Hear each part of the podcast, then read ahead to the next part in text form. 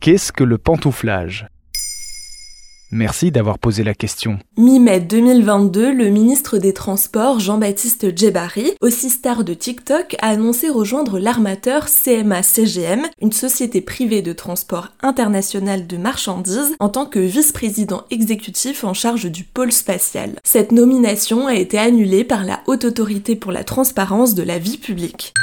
Elle a évoqué des risques déontologiques substantiels. Cette situation se nomme le pantouflage, une pratique qui concerne les hauts fonctionnaires. Drôle de terme, ça signifie quoi? Après avoir étudié dans des grandes écoles telles que l'ENA ou Polytechnique, les hauts fonctionnaires ont vocation à servir l'État représenté par une botte. La pantoufle représente quant à elle les autres entreprises privées. Le pantouflage consiste à se tourner vers des entreprises privées en délaissant le service public. Le terme est à prendre au sens large puisque le public comprend aussi le fait d'avoir travaillé au gouvernement.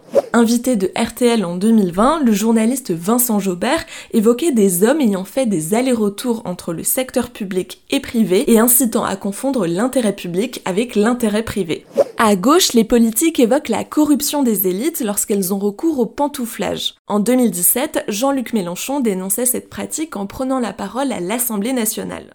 Le haut fonctionnaire, c'est désormais qu'il est non seulement possible, mais bien vu, accepté, voire encouragé, de passer du public au privé et d'y revenir ensuite. C'est une source de corruption, de corruption morale. Ce terme est-il récent? Inventé à l'école polytechnique, le terme de pantoufle est de l'argot. À l'origine, il désignait le fait de renoncer à une carrière dans le service public à l'issue de ses études.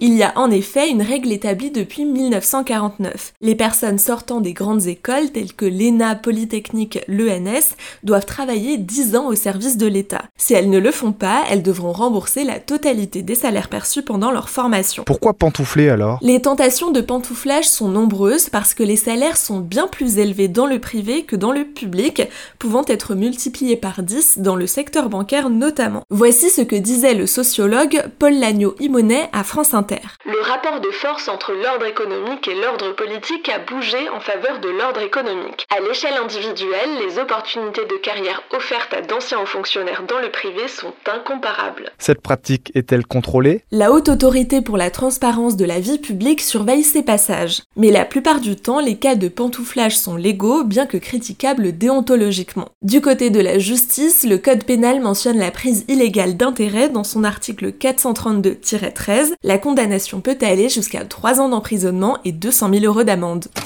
As-tu des exemples de personnes qui ont eu recours au pantouflage? C'est le cas de l'actuel président de la République, Emmanuel Macron. Il est sorti de l'ENA en 2004 et après avoir travaillé 4 ans pour le secteur public en tant qu'inspecteur des finances, il a intégré le privé via la banque Rothschild en 2008 avant de travailler au cabinet de François Hollande puis de devenir ministre. Selon des chiffres avancés par Brut en 2020, entre 2017 et cette année-là, 40 conseillers ministériels sont passés du public au privé. Voilà ce qu'est le pantouflage.